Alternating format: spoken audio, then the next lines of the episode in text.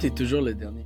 Bonjour tout le monde et bienvenue à ce nouvel épisode Actu euh, du Stamp. Actu? Les Actu? Axu. Axu. C'est comme un. J'ai pas actu. a- Axio question. Actu, oui, c'est ça. Actu, C'est- je. Ah, un show de QA. On, on répond à vos questions sur Twitter. Mais on n'a pas de questions cet épisode-ci, donc. Donc, on va faire ça. Actu. C'est bon ça. J'aime ça. Hey, c'est drôle. C'est... ok. Euh, bon, épisode d'actu. Euh, c'est, c'est des épisodes où on parle des choses qui nous ont marqué euh, dans l'actualité musicale euh, dans les dernières semaines. Là, ça fait ça fait comme 3-4 semaines qu'on n'en a pas fait parce que la semaine dernière, on on, on n'en avait pas. Et donc, et donc un petit recap, on a La raison, genre, fait trois, quatre semaines qu'on n'en a pas fait parce que, oh, y'en en avait pas. On avait pas posé. On a remarqué. J'étais en train de réfléchir à genre, c'est quoi la raison, puis la raison, honnêtement, c'est juste que on n'a pas sorti les épisodes dans le bon ordre, puis ça a tout fucké. j'ai pas sorti les bons trucs au bon moment, fait pas d'actu. Ouais. Euh, mais, euh, mais ouais, en gros, on passe en revue des trucs euh, qu'on a vus récemment. Je peux, euh, je sais pas si vous voulez commencer ou je peux ouvrir le bal avec. euh, Euh, ben moi, je peux, je peux le faire, là. Je Ah, peux, ok. je peux, je peux dire mon, mon, mon headline vite fait, là, qui m'a choqué ce matin en me réveillant. Euh, le fait que Taylor Swift ait vendu 1,5 million d'albums euh, pour une réédition d'un album qui était déjà sorti. À savoir Mhm. que Taylor Swift a réenregistré ses albums pour, euh, pour, euh, pour avoir droit à, à toucher plus, à plus d'argent, pour, euh, enfin, à- à la- pour avoir ses droits Ouais, Bah, c'est ça. Mais comment ça sur sa fonctionne musique, genre. Elle a récupéré ses droits d'auteur, mais elle doit tout réenregistrer ou? Non, c'est que son ancien manager, euh, Louis, je sais pas si tu, seras- si tu connais le nom, c'est vraiment comme, euh, c'est comme le parrain là, Ouais. dans le sens où, genre c'est lui, c'était le manager de, de comme Miley Cyrus, c'était le manager de Justin Bieber, Ok. euh, de d'autres noms énormes, de la fille qui fait de Carly Jepsen là, celle qui fait Scooter. Scooter Brown. ben Scooter Brown, c'est genre Scooter Don Scooter Brown. Brown, genre. Mm. Comme... C'est ouais, c'est ça, c'est une énorme, euh, une énorme Snake. personnalité dans l'industrie de la musique. Puis, bon, il a signé Taylor Swift il y a longtemps, euh, au début de sa carrière. Donc, euh, donc à ce jour, il a accès à tout, à plein de droits sur sa musique. Puis euh, Taylor Swift a essayé de négocier avec lui. Euh, je sais pas si elle a peut-être eu des, à des, eu à des recours légaux aussi Mm. euh, pour essayer d'avoir avoir ses droits. Puis, puis ça n'a jamais fonctionné. Donc, euh, un workaround, on dirait qu'elle a trouvé. C'est la première fois que j'entends quelqu'un faire ça, c'est de réenregistrer ses albums. Puis, Mm. pour Genre, une elle a- raison elle une trouvé- autre, Elle a trouvé un loophole. un loophole, genre. Pour Ouais. une raison ou une autre, c'est à réenregistrer ses albums. Euh, ben là, à partir de ce moment-là, elle a accès à cette... euh, Ben, c'est qu'il y a, il y a, les, il y a le, le, le droit au master euh, des autres files, mais là, elle crée un nouveau file avec une nouvelle place, avec le titre réédité, puis là, elle, elle a le droit à ce master-là. Donc, encore Avec- maintenant, si tu écoutes l'ancienne version, mais c'est qu'elle remplace tout son catalogue petit à petit. hmm. Mais c'est la première fois qu'on entend parler de ça. À mon avis, ça doit être un loophole. Je sais pas, mais à mon avis, ça doit être un loophole général. C'est juste que faut avoir le, Ouais. le, le- le- le- la patience et le, le, Ouais, ouais. le temps et l'argent d'aller refaire tout son catalogue qui est immense là en vrai. Immense, là. Mais en- elle, en même temps, elle est morte de rire, là, justement. Là, elle fait ça, puis elle, elle vend... Combien t'as dit, Thomas? Un Euh, elle a point- vendu eh, pour en- genre, c'est quoi, c'était comme 1.4 ou 1.55 millions d'albums. Première semaine projetée. C'est comme... Personne fait ces chiffres-là, tu comprends? Drake a fait C'est 500 000. incroyable. C'est ridicule, là. Mais pourquoi, genre, est-ce que vous pensez que c'est comme, genre, peut-être qu'il y a aussi, honnêtement, un, un espèce de mouvement d'empathie des gens qui, qui comprennent que c'est pour que elle, elle ait des droits, que elle, elle ait droit à son argent, que ça soit sa propriété intellectuelle. Donc, je suis sûr qu'il y en a plein qui le font juste par comme euh, un peu conviction Mm. morale ou euh, genre, Aussi, genre, les- euh, les- we, love, we love Taylor Ouais. Swift, puis Les Swifties là qui toute son fanbase Ouais. hyper euh, fort. Et ce que j'ai compris en tout cas en, en parlant à une Swiftie euh, que euh, ils dans le fond ils vont stream. Genre ils vont passer du temps sur les streams à aller genre jouer les albums en fond en- tout le temps tu sais ou Pour pour monter les les streams justement de ces, ces Ah, albums-là pour pouvoir rendre à Taylor Swift un peu tout ce qu'elle C'est abusé. C'est comme l'hôtel, là. Bientôt, ils vont sacrifier des poulets et tout, là. Je suis en, train de, je suis en train d'essayer de préparer notre euh, notre entrée dans le monde de Taylor Swift. Je, je Ouais. pose je pose des questions euh, Ah, euh, aussi. à une Je suis Swiftie. fasciné donc- par le, je suis fasciné par le, le phénomène, honnêtement. Le Et, phénomène Taylor Swift, ouais. ouais, yo. Puis, Hmm. ouais, c'est pour ça qu'elle a vu un peu un redemption arc en ce moment. Pas que, comme elle a toujours été extrêmement populaire, Hmm. mais j'ai l'impression que dans l'œil du public, de manière plus générale, elle est appréciée et comme, Hmm. elle a de la sympathie, tu sais. par tout le monde, genre. Par Ouais. tout le monde, exactement. Ouais. Il y a plus trop de questions de pourquoi est-ce que Taylor Swift est aussi populaire et tout. C'est genre, ok, Taylor Swift est gigantesque, puis c'est. C'est comme Oui. la plus grande Ouais. artiste pop depuis Michael Jackson, Ouais. genre. Ouais, ouais.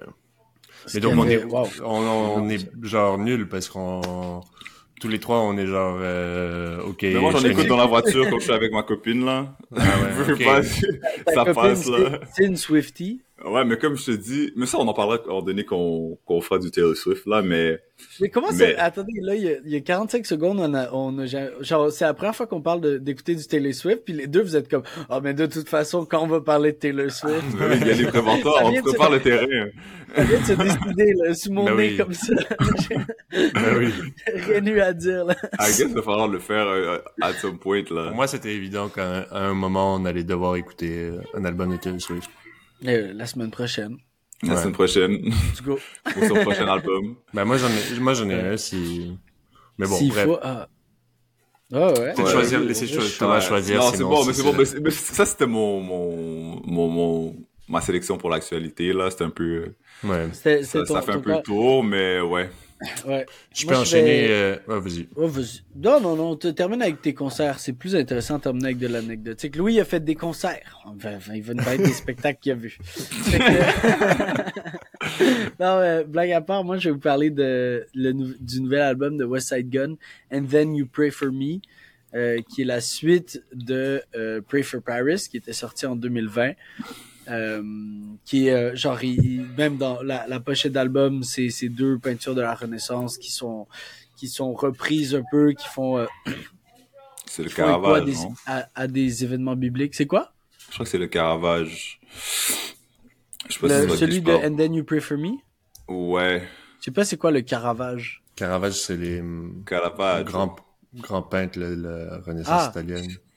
ah ouais. euh, oui Les c'est genre euh, oui Ouais, c'est ça ombre sombre avec lumière, des éléments ouais. qui ressortent ouais. le, le premier c'était euh, c'était quand il euh, Pray For Paris c'était David qui avait coupé la tête de Goliath Yeah. Hmm. And Then Puis You Pray For c'était Me Virgil Abloh qui avait fait la cover, I believe. ouais puis ça je pense. Je sais plus, c'est. J'ai j'ai essayé de trouver, euh, mais c'était- c'est moins facile de trouver la- l'origine de, de And Then You Pray For Me. Euh, mais euh, mais je pense que en gros bon moi j'ai j'ai bien kiffé cet album là particulièrement j'ai- il y a comme deux chansons dans l'album qui sont une, une derrière l'autre. En plus c'est Suicide in Selfridge et Kitchen Lights. Euh, les deux j'ai beaucoup kiffé featuring euh, euh, DJ Drama sur la première puis euh, Stove God Cooks. Ça me genre, c'est quoi ces noms gros? Genre? ils abusent. Stove God Euh, Cooks euh, sur la sur la deuxième. Mais en gros, genre, y a, cet album-là a fait du bruit parce qu'en 2022, West Side Gun a dit, ok, je sors un dernier album. Genre, euh, le prochain album que je vais sortir, ça va être le dernier. Puis, euh, et donc tout le monde se disait, mais genre, il, il avait dit, il a utilisé le terme retirement, fait que genre, en, mo- en mode, je vais prendre ma retraite. Puis là, tout le monde a commencé à paniquer un peu. Puis dans les deux dernières semaines, il a fait beaucoup d'interviews où il dit non, non, je prends ma retraite des albums, mais je vais me mettre à, à faire plus de singles, plus de euh, genre plus de EP, des choses comme ça. Puis ça, genre sa justification, c'est de dire je veux avoir un rythme de production plus rapide. genre pour, pour ceux qui nous écoutent depuis un petit moment ou qui connaissent euh, Griselda puis euh, tout, puis West Side Gun particulièrement, genre c'est les, les gars sortent des albums à toutes les semaines. C'est des grands fous, là. C'est trop lent comme processus pour moi. I Ouais. gotta- Ouais. I gotta- Et comme c'est trop long, je veux des, je veux des singles, je veux des EP, je veux pouvoir rentrer dans le boot que vendredi prochain la chanson soit à la radio. je suis comme. Yeah, Euh, les, gars, ouais. mais les gars sont vraiment mindés euh, business là. Euh, mais je crois que je crois que là aussi on parlait de la ma- manière où euh, sous un angle où avant de se lancer dans plus des albums et tout, c'est ce qu'ils faisaient. Genre c'est un peu ce qui a fait leur succès au départ, de comme juste rentrer dans le studio, record massivement avec telle production une semaine. Et ils font 10 Ouais. beats avec un autre producteur, l'autre semaine, ils en font 12, puis genre, ils font des tapes, puis ils font juste les, les Hmm. drops un peu. Puis d'autres personnes ont adopté ce modèle-là aussi maintenant, là, Ouais. Hmm. comme qu'ils ont, ils ont popularisé. So, je crois qu'ils se disaient un peu, ah, je veux retourner vers ça, plus que juste Hmm. faire comme un body of work à chaque année. C'est... Hmm. Ouais, ouais. Je pense que c'est ça, mais je sais. Fait que ça, c'était mon, c'était mon take sur la sortie, euh, la sortie Griselda euh, du moment. Bon. Thomas, tu m'as, tu m'as envoyé un autre album que j'ai pas eu le temps d'écouter, là, de, de. ah oui, c'est de Black El Camino. De C'est ça? El- de- C'est de El Camino. Hmm. C'est Black Soprano Family, mais je crois que ça, c'est comme le label de Benny the Butcher, mais c'est quand même un de Griselda. Je sais pas, je sais pas exactement le détail, là. Si un, un auditeur se connaît plus, euh, il nous laissera savoir, mais, mais ouais, c'est euh, en dessous de tout euh, le- l'arbre Griselda quand même. Puis j'avais écouté quelques trucs de El Camino auparavant. Euh, puis assez pour que à chaque fois qu'il drop quelque chose, je vais aller écouter. Puis comme il y a toujours un ou deux ou trois beats dans un tape que je vais particulièrement aimer, puis je vais y retourner, tu sais. Hmm. So, so yeah, check that out. Hmm. C'est nice. Des bonnes Hmm. suggestions. Euh, mon bord, je voulais parler de euh, concert que j'avais vu. Euh, désolé, il y a mon chat qui essaie de manger un demi-croissant qui, qui est dans un sac.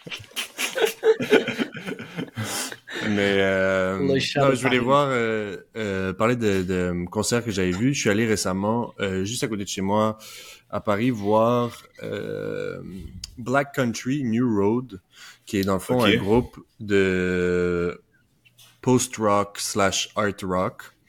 Euh, Écoute ça, toi, Black Country Road? non, j'écoute Non, pas. C'est euh, Manu, en fait, qui pouvait pas y aller euh, parce qu'elle Hmm. n'était pas à Paris et qu'il y avait des billets, donc elle m'a passé les billets. Puis moi, je suis un peu en... J'ai tellement envie d'aller au, à des concerts en ce moment, puis du coup, enfin, c'est un nice truc à découvrir, même juste aller à un Juste concert, voir de la quelque chose que t'as pas Ouais, écouté. c'est vrai. Et là, pour le coup, Ouais, du ouais. coup, c'était genre six très bons euh, musiciens, disons. Puis tu sais, ils ont ils jouent ils ont dû jouer à six une quinzaine d'instruments pendant la soirée. Tu sais, il y a même une- un moment où la, la, la bassiste elle jouait de la, la bass avec un arche genre. Ça jouait de la bass? Sa avec bass un- électrique avec un arche. Wow. Enfin, Ouais, avec un archet, putain. Ça, non, mais il y a flex. un archer, c'est ça, J'adore. je voulais dire. Ouais. Et puis il y a du, du violon, euh, du banjo, un sax, euh, whatever. Mais du coup, c'est comme un drôle de mix, euh, assez éclectique et tout. Et c'était super intéressant de voir ça en live. C'était différent comme expérience. Je suis très habitué, disons, à aller checker du rap en, en live, qui, à mon avis, est un des pires Vraiment. genres gars musicaux pour décèdent. vraiment, genre, Vraiment, là. qui oublient leur line et qui genre spit au-dessus d'un track déjà joué genre. Donc donc c'est assez cool de voir autre chose. Ensuite ils ont genre euh, quelque chose de bizarre qui s'est passé avec ce band qui était intéressant quand même, c'est que leur leur lead singer en fait a quitté à cause de ils avaient grosse euh, acclamé euh, ils ont été encensés par la critique pour leurs albums, puis là leur lead singer a quitté. Du coup, ils peuvent pas vraiment perform toute la musique qu'ils avaient avant. Fucked up. Ah ouais, Et, parce qu'ils ont euh, plus de chanteur. Ben ils ont plus de chanteur genre. Hmm. Donc, euh, ils, ils ont ressorti un genre d'album et enregistré euh, une, un, un live dans le fond. Ils ont sorti des nouvelles chansons. Puis là, ils ont joué ça, mais ça paraissait, tu vois, il y a trois différents singers, trois ambiances différentes. Puis parfois, ils- t'avais l'impression qu'ils essayaient de jouer tous les instruments. Puis Mhm. c'était assez bizarre. Mais bref, c'est à, à aller écouter quand même Black Country New Road. Quand même intéressant, art rock, post rock. Black Country, c'est, Black Country New Road, c'est le nom du C'est le nom groupe. Ouais, de c'est ça. Leur Avec une dernier album, celui qui est sorti en 2022-2021. Avec un avion, comme- là. Ouais, avec un avion. Hmm. J'avais essayé d'écouter. J'y suis jamais vraiment retourné, mais euh, mais ouais, c'était- encensé par la critique de tous les côtés. Puis Hmm. Euh, celui d'avant.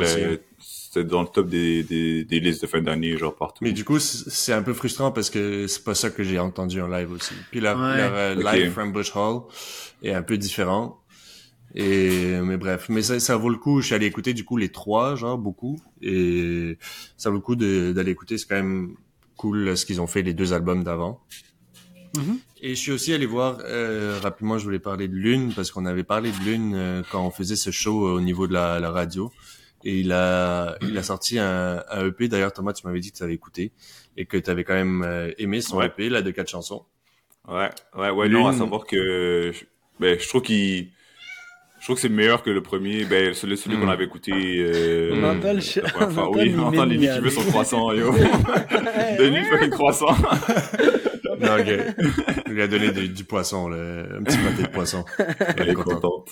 Ouais. Euh, mais, mais ouais, je trouve que c'est encore, euh, encore plus réussi que, que le, que le premier. En tout cas, ça me rejoint Mm. plus, là, c'est plus dans mes cordes de, Mm. qu'est-ce qu'il a fait cette Mm. fois-ci. Ben là, il- en fait, il faut savoir qu'il était, il était sous un label avant et qu'il est parti complètement indépendant et que là, du coup, il est financé par euh, des genres de bourses euh, pour jeunes artistes, euh, que il, recrée ses connexions avec des producteurs, euh, des scènes, euh, différents groupes musicaux et il commence à genre créer tout un, créer tout son monde pour pouvoir créer des vidéos, tout ça et euh, et donc, c'était un peu son premier vrai concert et sa première vraie sortie.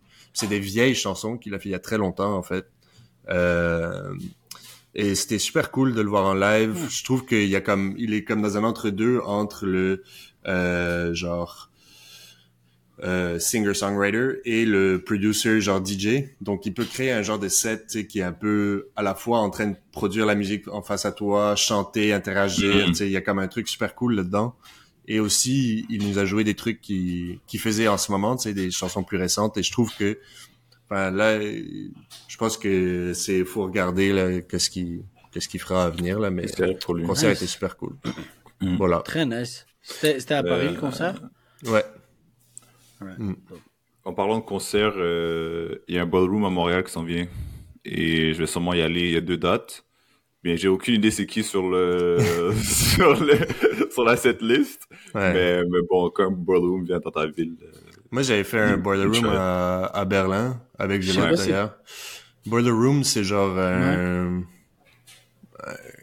C'est une organisation d'événements, Ouais. euh, de, de, de DJ, genre.